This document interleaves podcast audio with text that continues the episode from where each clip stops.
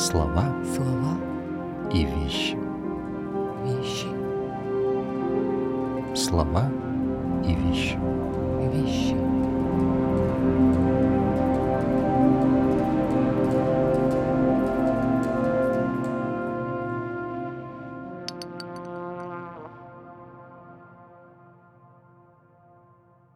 Здравствуйте. Я Вадим Чернов, психолог из Санкт-Петербурга. Вы слушаете новый эпизод программы «Слова и вещи», которую мы делаем вместе с радио «Фонтанный дом». Наш цикл посвящен тому, как те сложности, с которыми люди приходят в психотерапию, отражаются в сюжетах культуры. Мы говорим о том, как в художественном мире и в нашей душе связаны внутреннее и внешнее. И сегодня обратимся преимущественно к последнему. Тема нашей встречи — внешность.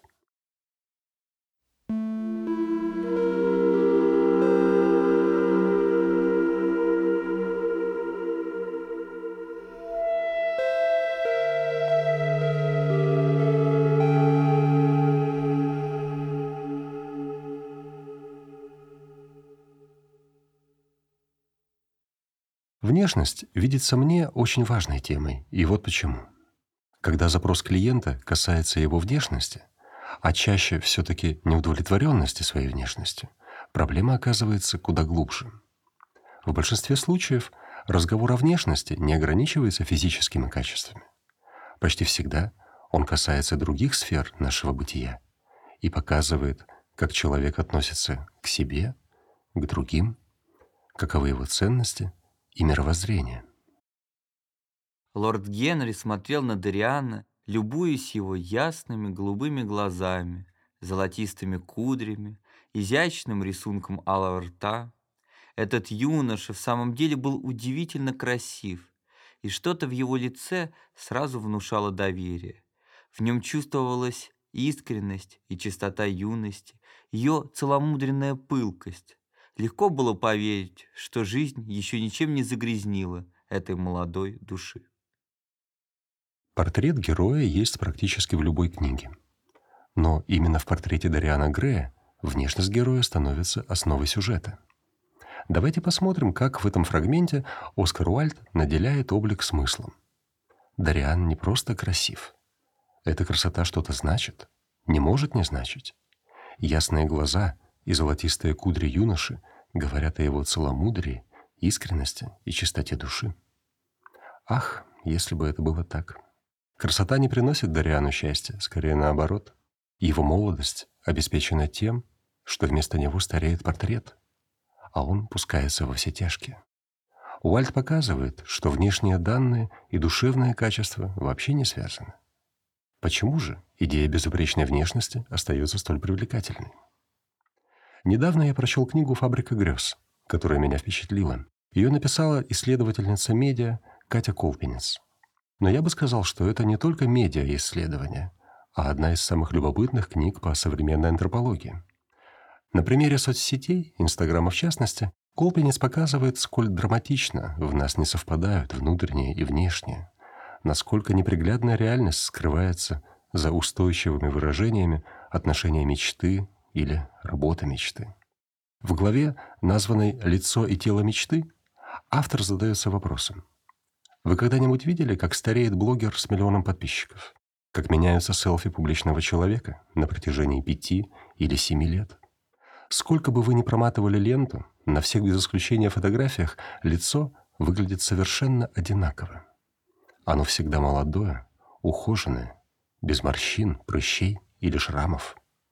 Опыт и прошедшее время определяются только датой публикации фото. У обладательницы тела и лица мечты нет возраста. Она появилась в соцсетях молодой и красивой, а дальше ее жизнь становилась только лучше. Вам ничего не напоминает это описание?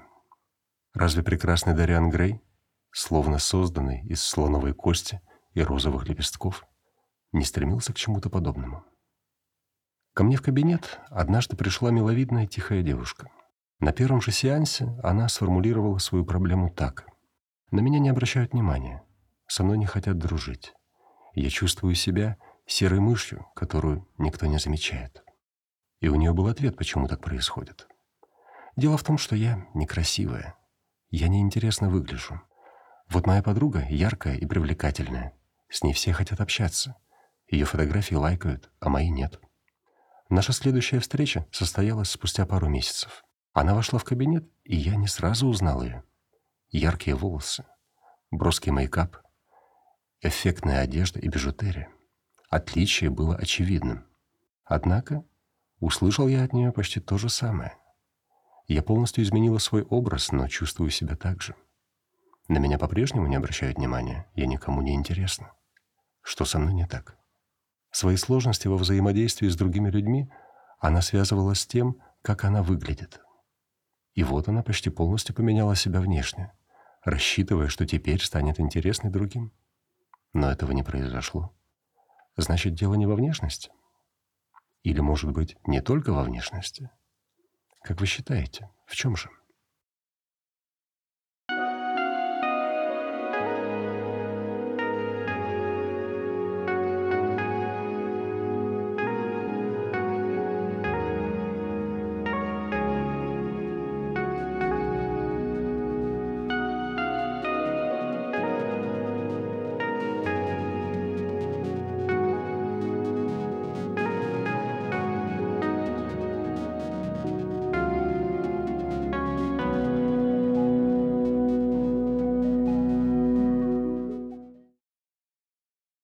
Это был очень красивый молодой человек, лет 25, и, признаюсь, поразил меня. Я ждал встретить какого-нибудь грязного оборванца, испитого от разврата и отдающего водкой. Напротив, это был самый изящный джентльмен из всех, которых мне когда-либо приходилось видеть, чрезвычайно хорошо одетый, державший себя так, как мог держать себя только господин, привыкший к самому утонченному благообразию. Все наши дамы были без ума от нового гостя. Они резко разделились на две стороны. В одной обожали его, а в другой ненавидели до кровомщения. Но без ума были и те, и другие. Наши франты смотрели на него с завистью и совершенно перед ним стушевывались. Рост он был почти высокого. Поразило меня тоже его лицо. Волосы его были что-то уж очень черные. Светлые глаза его что-то уж очень спокойные и ясные. Цвет лица что-то уж очень нежен и бел. Румянец что-то уж слишком ярок и чист. Зубы как жемчужины, губы как коралловые. Казалось бы, писанный красавец, а в то же время как будто и отвратителен.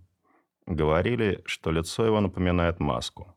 Впрочем, многое говорили, между прочим, и о чрезвычайной телесной его силе. Так выглядит Николай Ставрогин, главный герой романа Достоевского «Бесы». Эта книга написана 20 годами раньше Дариана Грея.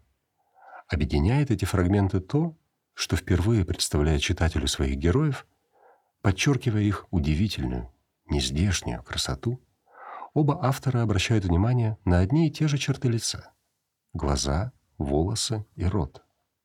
И если описание «изящный рисунок алого рта» звучит эстетизированно, отсылая к любимой Уальдом живописи прерафаэлитов, то сравнение Достоевского «зубы как жемчужины», «губы как коралловые» — это уже черта не человека из плоти и крови, а скорее характеристика персонажа волшебной сказки. Недаром жена Ставрогина, хромоножка Мария Ребяткина, считает его принцем. Дариан Грей однозначно красив. Николай Ставрогин красив не столь однозначно. Достоевский так и пишет. Казалось бы, писанный красавец, а в то же время как будто и отвратителен. Во всем облике Ставрогина есть какая-то чрезмерность, которая поражает, в том числе и неприятно, переходя в свою противоположность. Его лицо настолько совершенно, что напоминает скорее маску. На протяжении повествования Ставрогин, так же как и Грей, не меняется внешне. И причина этому есть. В случае Дариана это магический предмет, портрет, который старится вместо него. А в случае Николая Всеволодовича магия заключается в самом герое. Ставрогин владеет какой-то тайной властью над людьми. Как видно из приведенного выше отрывка, он обладает мистической способностью подчинять себе их. Одни его обожают, другие ненавидят, равнодушным не остается никто. Шатов заклинает, разве я не буду целовать следов ваших ног, когда вы идете? Я не могу вас вырвать из моего сердца. Сестра Шатова, Даша, готова по первому слову Ставрогина идти за ним, куда бы он ни позвал. Лиза Тушина приближается к нему и в итоге гибнет. Большинство персонажей романа совершенно заворожены им. И разгадка этой магии заключается в том, что чарующим обликом Ставрогина прикрывается сам дьявол. В записных книжках Достоевский так об этом и говорит. Он должен быть обольстителен, обворожителен, как демон. Будущий антихрист будет пленять красотой. Мне видится, что красота Ставрогина именно потому отвратительна, что она нечеловеческая. И если в случае Дариана Грея красота была невинна и искушаема, то у Достоевского искусительницей выступает она сама. На примере Ставрогина писатель показывает, что внешняя привлекательность может оказаться очень опасной и для других, чьи жизни она разрушает, и для ее носителя, который оканчивает жизнь в петле.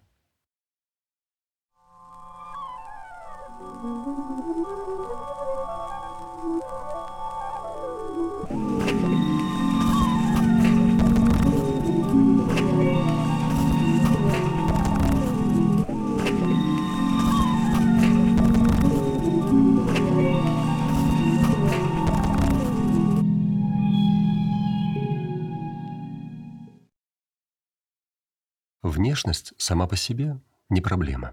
Проблема в том, как мы к своей внешности относимся и какие выводы, исходя из нее, делаем о себе.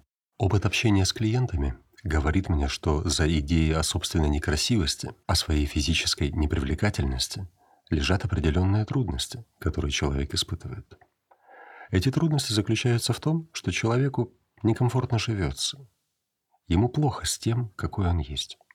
И у человека имеется история того, почему ему так плохо. Его дразнили в школе. Родители считали его каким-то не таким. Сравнивали с остальными детьми. У него не получалось делать то, что, по его мнению, легко удавалось другим. Он хотел бы играть главную роль в школьном спектакле. Танцевать с самой красивой девочкой или мальчиком в классе. Нравиться другим.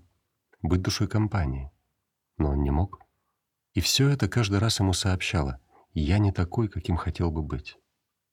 Невезение, несчастливость, обреченность на жизнь с ограничениями – вот с чем живет такой человек. Но при этом объясняет он это так. Я маленького роста, вряд ли мне что-то светит с женщинами. Или у меня лишний вес, и я не могу позволить себе заниматься тем, чем хочу. Или с такой родинкой над губой меня никто не полюбит. Вот что звучит в кабинете. Именно эти ограничения являются причиной тех трудностей, которые он испытывает. Он видит, что пространство возможностей для него сужено, и у него есть этому объяснение. Просто мне не повезло с внешностью. Отсюда все мои проблемы. Прислушайтесь к этим словам. Что человек таким образом выражает?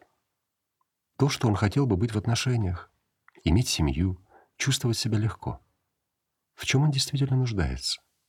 в том, чтобы быть сильным, свободным, уверенным в себе, обладающим чувством собственного достоинства. Но человек не видит этого и считает, что для счастья ему нужно быть высоким, худым или не иметь родинок. Это очень деликатный момент, и подмена происходит именно здесь. Этот человек может назвать массу примеров, когда люди, обладающие похожими физическими качествами, не имели подобных сложностей но он не относит это к себе. И это еще раз показывает, что дело не во внешности, а в том, что свои трудности человек связывает с внешностью и не видит того, что таким отношением к себе он связывает сам себя. Это представление о себе оказывается очень устойчивым. Человек выстроил себя в соответствии с ним. И в такой картине мира, как ни странно, есть свои плюсы. Она обеспечивает стабильность. Она дает безопасность она многое объясняет. Пускай и в ущерб тем возможностям, которых человек себя лишил. Изменить столь устойчивое отношение к себе вполне возможно.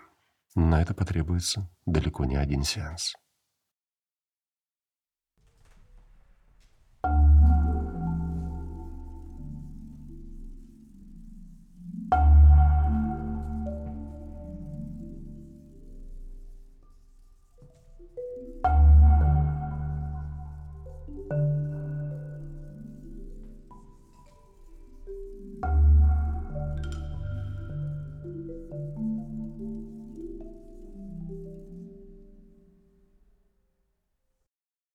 Как вы думаете, сколько стоит рисунок Рафаэля? Какие-то безумные деньги в иностранной валюте. Если быть точным, то последняя продажа на аукционе Сотби состоялась 10 лет назад и составила почти 30 миллионов фунтов стерлингов. А сколько стоит зеркало? Сущие копейки. Так вот представьте, что 500 лет назад цена зеркала была в три раза выше картины этого художника. Этот факт занимателен сам по себе. Но в контексте нашей темы меня будет интересовать не столько Рафаэль, сколько зеркало. Ведь именно благодаря доступности этого предмета мы имеем представление о том, как мы выглядим. Но так было не всегда.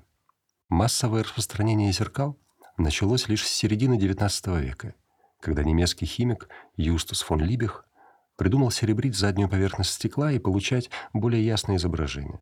А до этого времени представление человека о себе не было связано с его внешним образом. Зеркало производило шокирующее впечатление на тех, кто впервые видел себя в нем. Люди не могли отождествить изображение с собой и полагали, что в зеркале отражается кто-то другой. У французского психоаналитика Жака Лакана есть термин «стадия зеркала», который указывает на этап в развитии ребенка от полугода до полутора лет. Предельно упрощая Лакана, можно сказать, что на стадии зеркала ребенок научается идентифицировать себя с собственным отражением. Но ведь я и отражение — это не одно и то же. К теме внешности это имеет непосредственное отношение. Откуда я знаю, как я выгляжу? Глядя на свое отражение. Я смотрю в зеркало на свое лицо и тело и делаю вывод, что другие видят меня так же. Но все не так просто. Ведь на самом деле я никогда не знаю, как меня видят другие. Возьмем, к примеру, Чапаева. Василий Иванович – хрестоматийная фигура, одно из самых известных исторических лиц. Однако историк кино Михаил Трофименков называет Чапаева главной военной тайной большевиков. Тайна – даже то, как он выглядел. Давайте сравним два описания знаменитого начдива Красной Армии кабинет медленно и очень почтительно вошел человек лет 30. Среднего роста, худощавый, гладко выбритый, с закрученными тонкими усами и аккуратной прической. Одет Чапаев было не только опрятно, но и изысканно. Великолепно сшитая шинель из добротного материала, серая мирушковая папаха с золотым позументом поверху, щегольские олени сапоги бурки мехом наружу, на нем была кавказского образца шашка, богато отделанная серебром и аккуратно пригнанный сбоку пистолет Маузер. Так видит Чапаева царский генерал Петр Новицкий, вступивший в Красную армию. А вот портрет Чапаева, который в своем романе о нем приводит Дмитрий Фурманов, комиссар Чапаевской дивизии. Обыкновенный человечек, сухощавый, среднего роста, видимо, небольшой силы, с тонкими, почти женскими руками. Жидкие темно-русые волосы прилипли косичками к лбу. Короткий, нервный, тонкий нос, тонкие брови в цепочку, тонкие губы, блестящие чистые зубы, бритый начисто подбородок, пышные фельдфебельские усы. Глаза светло-синие, почти зеленые, быстрые, умные, не мигающие. Лицо матовое, свежее, чистое, без прыщиков, без морщин – Одет защитного цвета френч, синие брюки, на ногах оленьи сапоги. Шапку с красным околышем держит в руке. На плечах ремни, сбоку револьвер. Серебряная шашка вместе с зеленой поддевкой, брошенная на сундук. Скулы сводит. Фоторобот какой-то. Особых примет нет. Усы, говорите? Так пышные или все-таки тонкие? Аккуратность, очевидно, вопиющая на фоне революционной эпохи. Портреты незаметно перетекают в описание одежды и амуниции. Да, щеголеват, но в целом обыкновенный, почтительный, средний, небольшой, не мигающий, без прыщей. Так подытоживает Михаил Трофименков описание внешности легенды гражданской войны. Вот и получается, что из этих портретов мы больше узнаем о том, кто смотрит, чем о том, кто изображен. Но ведь так происходит и в жизни. На нас смотрят тысячи глаз, и каждый видит то, что видит, а вовсе не то, что вижу я, когда смотрю в зеркало. Поэтому я никогда не могу знать, как видит меня другой. Но при этом я смотрю на себя глазами этого потенциального другого И на этом строю свое отношение к себе. И в этот момент я становлюсь другим для самого себя. Ух, как все запутано. Так, может быть, не стоит плодить отражения и умножать сущности без необходимости? Константин Петрович, а вам не приходилось видать Ленина? Приходилось. Какой он из себя? Ленин? Э, он рыжий, да косой, строгой и огромадного росту. Что ж делать? Как, какой он из себя? Я боюсь, мне придется вас разочаровать. Он, он Наташа, такой... как Маленького сказать? роста. Разве? Да, маленького роста. Несколько лысоват. Да? Да, совершенно лысый. Так что совсем-совсем не то. Все течет, все изменяется, учит Гераклит. Это данность. Однако в том, что касается внешности, нам часто хочется не соглашаться с этим законом бытия.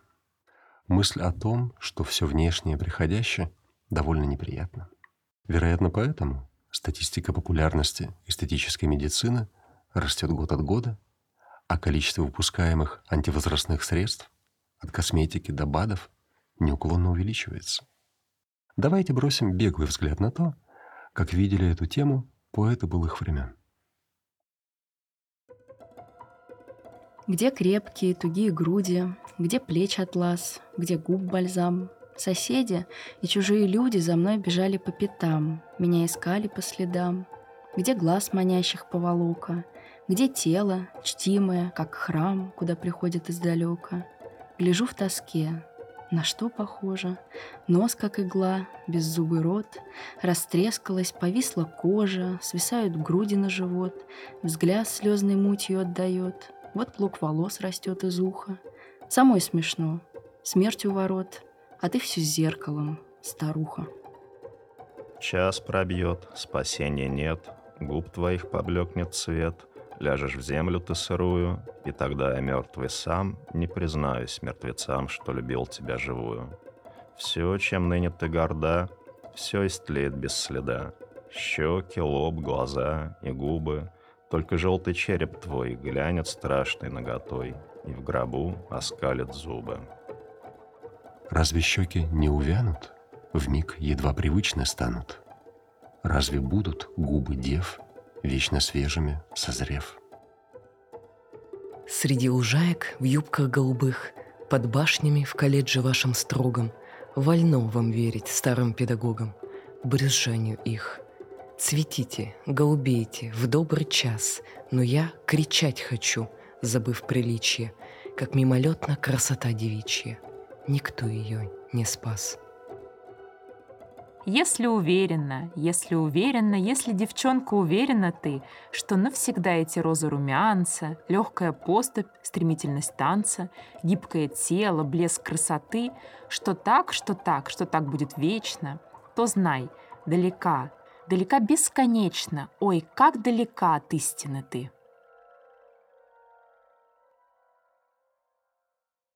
Пять поэтов последних пяти веков, разных стран и творческих школ. Французы Франсуа Вийон, Пьер Рансар, Раймон Кено, англичанин Джон Китс, американец Джон Кроу Ренсом. Но насколько схож их взгляд на внешность? Все они будто намекают нам, если человек воспринимает себя лишь как тело, то мысль о бренности для него будет невыносимой. У меня есть тело, но я больше, чем оно. То, как я выгляжу, не исчерпывает моего бытия. Тело не может быть опорой, потому что оно разрушается. Здорово, когда ты молод и красив, но это лишь этап среди прочих. И если красота и спасет мир, то вряд ли это произойдет благодаря красивым селфи.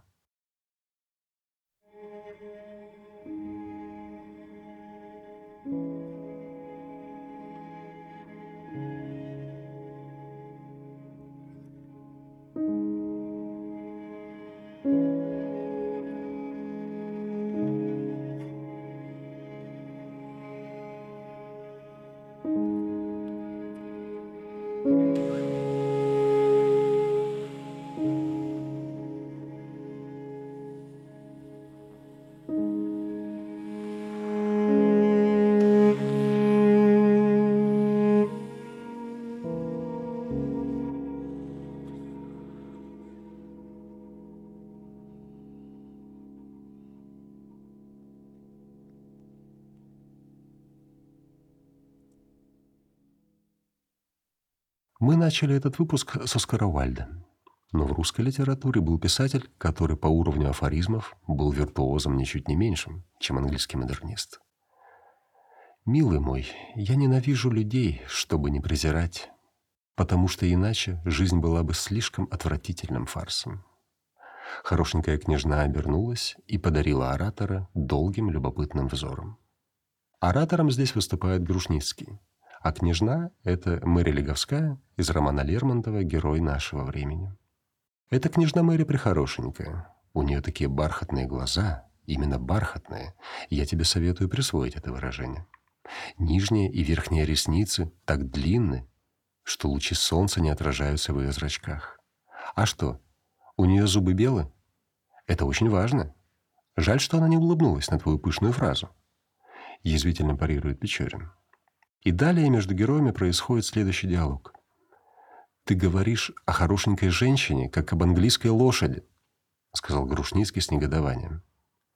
«Милый мой», — отвечал я ему, стараясь подделаться под его тон, «я презираю женщин, чтобы не любить их, потому что иначе жизнь была бы слишком нелепой мелодрамой». Грушницкого оскорбляет реплика Печорина. Он считает, что вопрос об оттенке зубов более приличествует разговору о лошади, нежели о женщине. Ну что ж, давайте перейдем к выбору лошади. В ту ночь при свете фонарика Симор прочел Френне свой любимый рассказ «То была даосская легенда». Князь Му, повелитель Цзинь, сказал Боле, «Ты обременен годами, может ли кто-нибудь из твоей семьи служить мне и выбирать лошадей вместо тебя?» Боле отвечал, «Хорошую лошадь можно узнать по ее виду и движениям, но несравненный скакун, тот, что не касается праха и не оставляет следа, это нечто таинственное и неуловимое, неосязаемое, как утренний туман. Таланты моих сыновей не достигают высшей ступени, они могут отличить хорошую лошадь, посмотрев на нее, но узнать несравненного скакуна они не могут. Однако есть у меня друг по имени Цзю Фангао, торговец хворостом и овощами. Он не хуже меня знает толк в лошадях. Призови его к себе. Князь так и сделал. Вскоре он послал Цзю Фангао на поиски коня. Спустя три месяца тот вернулся и доложил, что лошадь найдена. «Она теперь в шаю», — добавил он. «А какая это лошадь?» — спросил князь. «Гнедая кобыла», — был ответ. Но когда послали за лошадью, оказалось, что это черный, как ворон жеребец. Князь в неудовольствии вызвал к себе Боле. «Друг твой, которому я поручил найти коня, совсем осрамился. Он не в силах отличить жеребца от кобылы. Что он понимает в лошадях, если даже масть назвать не сумел? Болле вздохнул с глубоким облегчением. «Неужели он и вправду достиг этого?» — воскликнул он. «Тогда он стоит десяти тысяч таких, как я. Я не осмелюсь сравнить себя с ним, ибо Гао проникает в строение духа. Постигая сущность, он забывает несущественные черты. Прозревая внутренние достоинства, он теряет представление о внешнем. Он умеет видеть то, что нужно видеть, и не замечать ненужного. Он смотрит туда, куда следует смотреть, и пренебрегает тем, что смотреть не стоит. Мудрость Гао столь велика, что он мог бы судить о более важных вещах, чем достоинство лошадей. И когда привели коня, оказалось, что он поистине не имеет себе равных. Эту легенду приводит Селлинджер в своей великолепной повести «Выше стропила плотники». И мне видится, что это хороший финал для выпуска о внешности. Он настолько емкий, что мне нечего добавить к сказанному. На этом остановимся. Я хочу пожелать вам, при взгляде на гнедую кобылу, видеть черного жеребца. И напомнить, что у нашей программы есть телеграм-канал, который так и называется «Слова и вещи».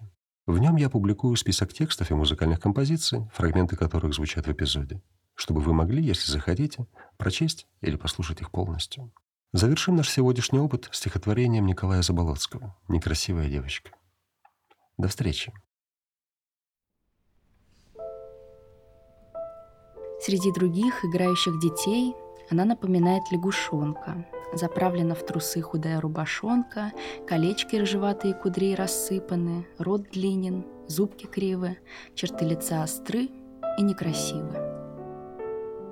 Двум мальчуганам, сверстникам ее, отцы купили по велосипеду. Сегодня мальчики, не торопясь к обеду, гоняют по двору, забывши про нее, а наш за ними бегает по следу. Чужая радость так же, как своя, томит ее, и вон из сердца рвется, и девочка ликует и смеется, охваченная счастьем бытия. Ни тени зависти, ни умысла худого еще не знает это существо. Ей все на свете так безмерно ново, так живо все, что для иных мертво. И не хочу я думать, наблюдая, что будет день, когда она, рыдая, увидит с ужасом, что посреди подруг она всего лишь бедная дурнушка. Мне верить хочется, что сердце не игрушка, сломать его едва ли можно вдруг. Мне верить хочется, что чистый этот пламень, который в глубине ее горит, всю боль свою один переболит и перетопит самый тяжкий камень. И пусть черты ее не хороши, и нечем ей прельстить воображение, младенческая грация души уже сквозит в любом ее движении. А если это так, то что есть красота? И почему ее обожествляют люди? Сосуд она, в котором пустота, или огонь, мерцающий в сосуде?